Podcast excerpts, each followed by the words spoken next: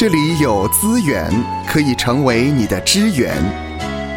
欢迎收听教牧支援。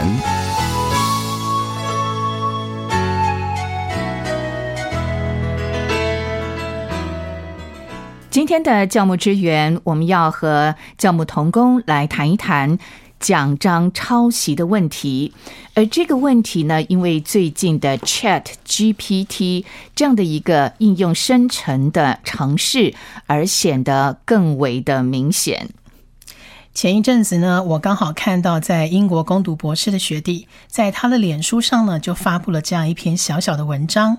是在讲论牧者奖章抄袭的事情。嗯，从他的言辞间看得出来，他对这件事情很在意。嗯，也非常反对奖章抄袭的事情。在教牧界呢，确实存在着牧者因着频繁的讲到压力，而大量的从网上或者是从听取他人的奖章的时候抄袭，或者是剽窃别人的思想成果。确实，芳华也曾经遇到一个很实际的例子。这位讲员呢，他一上台分享，他就说呢，他自己耶和华的言语稀少，不常有漠视。呃，那么芳华就直接联想到他讲的这句话，不就是旧约圣经里面的祭司以利吗？嗯，那么后来呢，他就开始分享他的信息，结果这个信息呢，他说是引用一篇网络上的另外一位牧师的讲章，那当然结构是很相似的，但是后面呢，他会加上一些他对这篇讲章的看法，那。芳华觉得这到底算不算是一篇很正式的讲道呢？借用其他讲员的奖章是否代表抄袭或者是剽窃？从网际网络上取得奖章其实是非常容易的事情。加上呢，讲员经常没有充分的时间预备奖章，难怪有一些牧师就用他人的奖章作为他自己的基础，稍作修改调整之后，就成为了自己的奖章。那这一股兴盛的潮流呢，其实在国外蛮常见的，就是比如说像《华尔街日报》啦、国家广播电台啦，或许多基督教期刊里面就可以看得到。那也有一些牧师呢，因为这样的事情而被教会解聘。不过，这样对他们公平吗？这算不算剽窃呢？要如何预防这样的事情呢？嗯，这确实是一个值得探讨的问题。这对他们公平吗？这是不是剽窃呢？以往呢，牧者在讲台上，他自己带有一种权威。弟兄姐妹一方面认为讲员是上帝的代言人。另外一方面，在网络呢没有那么发达之前，你要追查讲道资料的话，就一定要去教会，甚至是神学院的图书馆，才会有比较专门的资料。那一般弟兄姐妹在听到的时候，就会很用心的去领受，除非讲到内容很明显的违背常理，明显跟教义冲突，不然听众其实很少会去怀疑教牧者的那个讲道内容。但事实上，我也发现呢，有一类的弟兄姐妹在听讲道的时候，牧师所引用的例子，他马上透过手机到网络上面去查询，听听看牧师呢他所说的有没有错误。没错，因为现今透过网络，其实弟兄姐妹随时随地都可以接触到世界上最优秀的讲员，听最顶尖的讲道。那你无可避免就会影响到今天讲员的一个权威。如果是用这样的水平来比较的话，当然对那些堂会里面勤勤恳恳的传道人，可能就比较不公平了。比如说，以往传道人讲道的时候，他引用原文，信徒只能够单纯相信；但是今天呢，他。随便一随手用手机查一下，他马上就知道有没有啦。嗯，是。那夏乐老师，那像学术论文当中的引用和抄袭，我们到底该如何的来区分呢？所谓的引用呢，如果是从学术研究的角度来观察的话，应该是指用一部或者是全部抄录的方式，利用别人的著作，供自己著作来参证。注释或者是评论的用途，那特别提醒听众要注意，引用其实是在利用人本身是有著作的前提下，基于参证、注释或评论等目的，在自己的著作当中使用别人的著作的一部或全部才算。那此外呢，两者当中也算是有组重的关系，必须就是你以自己的著作为主，被利用的那个别人的著作只是辅佐而已。嗯哼，那如果今天是你没有自己的著作，你只是纯粹的抄录他人的著作，或者一旦扣除掉那些抄的部分，自己的作品就会变得不完整，而不会成为一篇著作的情况的话，就不算这里所讲的这些要件了。嗯哼。所以这是指引用的部分，没错。那实物上还有另外一个概念比较重要，就是学术上的抄袭。嗯，学术上的抄袭呢，跟学者个人的声誉或者是学位的取得、教师的升等等非常有关系。但是学术上的抄袭未必会构成违反著作权法的行为。那到底什么是学术上的抄袭呢？即使是教育部所公告的这个大专校院教师著作抄袭处理原则，其实也没有明确的去定义。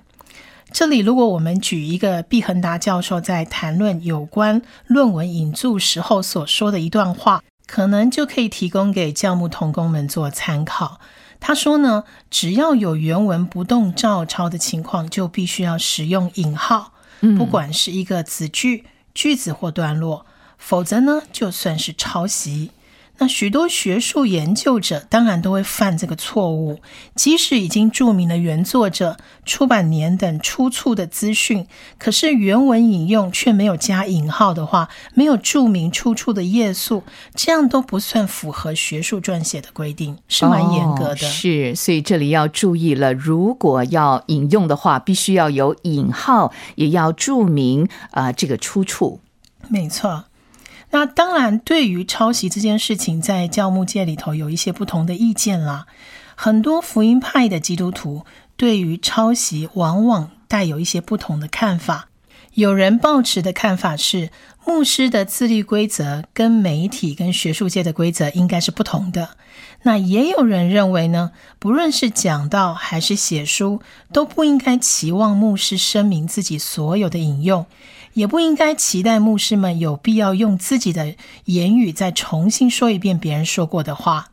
当然，也有牧者们认为牧师们太忙了，而且面临着太多试探，常常需要参考别人的研究跟写作，并且呢，作为基督徒又不是在寻找关于福音的创新点。所以，从某种意义上来说，牧者们确实都是在重复着神的话语里面那些老旧的信息呀。夏乐老师，这个意思是说，牧师不要受限在这个学术的引用上喽。嗯，有些人确实是这样认为，可以容许这样子的一个状况。在一个名为“福音联盟”网站上所出产的文章上，针对讲员抄袭的这个议题，有些学者有他们各自的意见。我们列举了两个比较有名的学者，比如说 D.A. Carson。他是美国三一福音神学院的新约研究教授，也是福音联盟的联合创始人。那卡森提到呢，抄袭的这样的一个行为，首先呢，就是直接拿别人的奖章，把它当做自己的奖章去讲。他说这永远都是错的。嗯，那第一，他认为你在偷窃；第二，你在欺骗听你传讲的人；第三，可能他认为最糟糕的是。你没有把自己投入到圣经的研习里头，你没有让神的真理抓住你、塑造你，使你成为属神的人，装备你作为他的一个服饰的出口。其次呢，他认为拿别人的奖章结构，也许你可能整个大纲跟那个具体的措辞都抄了，或者是其他重要的部分，然后自己。填写其余的内容，这虽然看起来好像不算很严重的抄袭，但是卡森认为还是应该受到谴责。再来呢，他说在勤奋准备的过程当中，你可能会查到一个很棒的比喻，或者总结，或者表述一段真理的方法，看起来这些都很有创意，令人难忘。如果你引用他们，那他认为你就应该要承认他们不是你的。你可以用某某人说过之类的话来引用，那这样的纪律呢，就会让你保持诚实跟谦虚。那最后呢，如果你平时就广泛阅读，而且博闻强记，那么这个特质呢，将无可避免的会让你的思想被那些你根本想不起来来源的好东西充斥。那通常这种来源可以相当容易的搜索到，但是另外一方面，你没有找到，也不用因为这样而焦虑。一个装满东西的大脑是几十年来阅读跟学习的结果，应该轻轻松松的满溢出对上帝的感激之情，让上帝的子民得到祝福。好的，这是三一福音神学院的新约研究教授 Dear Cousin 所提到的关于。抄袭这样的一个行为，好，那另外一派的说法呢？另一个例子呢是 Timothy Keller，他是美国救赎主长老教会的一个创办人，跟曾经的一个主任牧师，他已经退休了哦。他也是福音联盟的联合创始人以及副主席，他有非常多的著作，非常有名的一位牧师哦。他说呢，当你把讲好道的这种压力。跟繁忙的一周让你感到不能好好的准备讲章，以及通过网络你可能可以获得这么多的讲道材料放在一起的时候，简单的重新传讲别人讲过的道，这就是一个非常强烈的试探。那尽管如此呢，我们必须注意，对这样的试探都不要反应过度。他认为呢，没有人期望口头交流就能够像我们读一本书那样，好像每个引用都有详细的出处。他说呢，在讲道当中引用每一个典故、每一个思想或每一个比喻，如果都要说明来源的话，会让讲道变得很乏味。所以呢，对于讲章必须给予一定的灵活性。另外呢，他说，如果你认同了一个基础的想法或比喻，你内化了它。把它变成你自己的了，那他认为你其实不需要注明出处了。通常情况下，可能你以为你剽窃的某个想法，其实可能也是其他牧者从某一个清教徒作者那边得到的想法，而他只是把它重新加工成了更现代的形式而已。那那一位清教徒也有可能是再从其他人那里听来的。事实上呢，他说呢，在讲道的过程当中，我们经常会说一些我们知道是从别处听来的东西，但我们自己都不记得从哪里得到的。同样呢，他也认为我们需要对传道人保持一种宽容的态度，不要因为每个没有说明而引用，就指控他们剽窃。年轻的传道人通常会大量的借用呢，影响他们最深的传道人所讲过的话。但是呢，提姆泰·凯勒牧师却认为说，如果一位牧师显然没有在讲道上做自己的工作，而是几乎把整个讲道都从别人那里全盘搬来的时候，那这个就不一样了，这就是一个严重的问题了。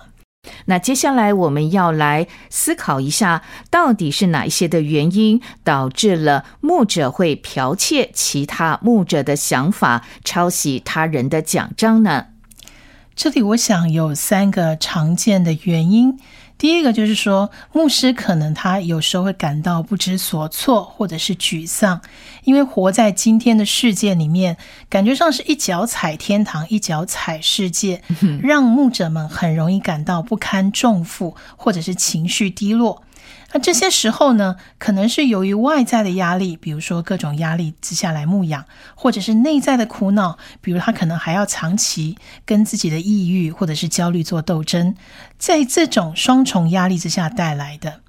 那在这种压力的摧残之下，似乎窃取别人或网上的讲道，就不像在阳光下那样不可理喻了。当人面对这样的试探的时候，我们就必须提醒自己。妥协跟罪永远不会带来持久的安息。那第二点呢？跟别人相比，可能牧者们感到自己的不足。今天呢，可能只需要点击几下的滑鼠，我们就可以跨越时间空间，找到最知名、最受欢迎的传道人。比如说，从奥古斯丁到斯布真，再到派伯跟提姆泰·凯勒等这一些许多人的最精湛的讲道。那在这些杰出的能言善辩的声音包围之下，我们可能开始会感到自己的能力非常的平凡，或者是不足。如果我们不盯着耶稣这位大牧人跟他安置在我们周遭的羊群，我们就很容易屈服于灰心嫉妒的这种有害情绪。那牧师们应该要记住，说是上帝把你放在你的羊群当中，不是四不真，也不是其他人，并且为了上帝的荣耀而准备一篇讲章，而且牧者们也要记住说。牧者们，你们渴望听到的是上帝的声音对你说，而不会是派伯或者是提姆泰凯勒对你说。他会对你说做得好，并且为讨上帝的喜悦而讲道。这是第二点。还有第三个原因是懒惰啊，带领羊群可能是一个重担，传讲跟教导圣经也是一项艰巨不易的任务，当然配受加倍的敬重。此外呢，在每个人的心里都有出自罪性的对工作的一种反抗跟厌恶，那也就是这些原因让讲台上的抄袭比比皆是。抄袭很容易，你可以毫不费力的在网上找到讲到内容，但是教牧童工们，我们要记住，要抵制这种诱惑，不要轻易进入试探，也努力的去完成上帝所要我们承担的任务。好，以上的三个原因，第一点呢，就是牧师感到不知所措或者是沮丧；第二个原因呢，是跟别人比较感到自己的不足；第三个原因是懒惰，会导致牧者会剽窃其他牧者的想法或者是他们的奖章。好，那最后呢，我们要来探讨一个题目，也就是 Chat GPT 人工智慧机器人。这个产生之后呢，也让牧者的奖章呢有非常大的一个变化了。是的。聊天机器人呢，Chat GPT，它不只可以辅助写自传啦、脚本啊，甚至它还可以编写基础程式码等等。这些大家都知道。学界在分析呢，Chat GPT 在基础学习上能够适当的作为辅助的工具，但是这些 AI 的软体使用网络的训练所生成的内容，则是由资料库来综合会诊。即便软体可以提供参考来源，但是学术上的引注很不容易。那学生如果贸然使用 AI 人工机器人生成的文字跟观点，恐怕会不小心就涉及了抄袭，而自己其实不知道。什么都能够回答的这一种 AI 人工机器人，像 Chat GPT，它近来呢，在网络上其实真的有传出，可能有学生利用。Chat GPT 来写作业的情况，那为了应变这个趋势呢，我记得啊那一天看到报章杂志是写说呢，香港大学日前有公告说，要求全校的师生，除非事前获得允许，禁止在课堂作业或考试当中使用 Chat GPT 或者是其他的 AI 工具，否则呢会被视为是抄袭剽窃。那台湾知名的大学，包括台大、清华、阳明交大等学校，其实也都在对这件事情进行研议当中。更有趣的是呢，有一些名校科系的系所所长呢，他们就把他们科系的期末考题真的拿给 Chat GPT 来作答，嗯，结果竟然获得了呃，可能六十分高达四十五分的高分。哇，是。因此，我们可以知道说，Chat GPT 在学术上的确会给学生带来不当抄袭的这个疑虑。但是，倘若有学生大幅度的抄袭 Chat GPT 的内容的话，由于文字其实也明显的缺少温度，实际上呢，应该很多的科系的这些专家教授们应该一目了然呐。当然，这个科系的所长也谈到，如果有学生已经不当使用 Chat GPT 来抄写的话，其实只是加速未来他会被社会淘汰的几率。并且呢，针对防范抄袭的这样子的一个方式，要怎么解决呢？其实，美国斯坦福大学它近期也发表了一项叫做 Zero GPT 的一个新科技哦。哦，它目的就是用来侦测文本的生成是否你使用的 Chat GPT，据说准确率高达百分之九十八啊！正所谓的道高一尺，魔高一丈。目前呢，许多大学的教授都要求学生手写作业，而且要增加口头报告比例，或者是附上消息来源，来减少作弊抄袭的可能性。那如果反思一下台湾教育界对于 Chat GPT 的态度，院校专家们也坦言，GPT 呢应用在校园，其实也算是一个不可逆的趋势。国内多数的大学对于 GPT 也保持着正面肯定，而且积极参与的态度。而各校这些院校的专家们也都认为，不只是老师、学生会把 GPT 运用在课堂或作业上，其实对某些人来讲，也是教育界多数人所期许的。所以，如果是站在台湾教育界的一个角度来看，比起抄袭的问题，多数的老师反而更支持学生学习使用 GPT。那这一点，有院校专家认为，确实要先把 GPT 当成工作上的辅助器，而不是完成所有事情的工具。那对于学生如此，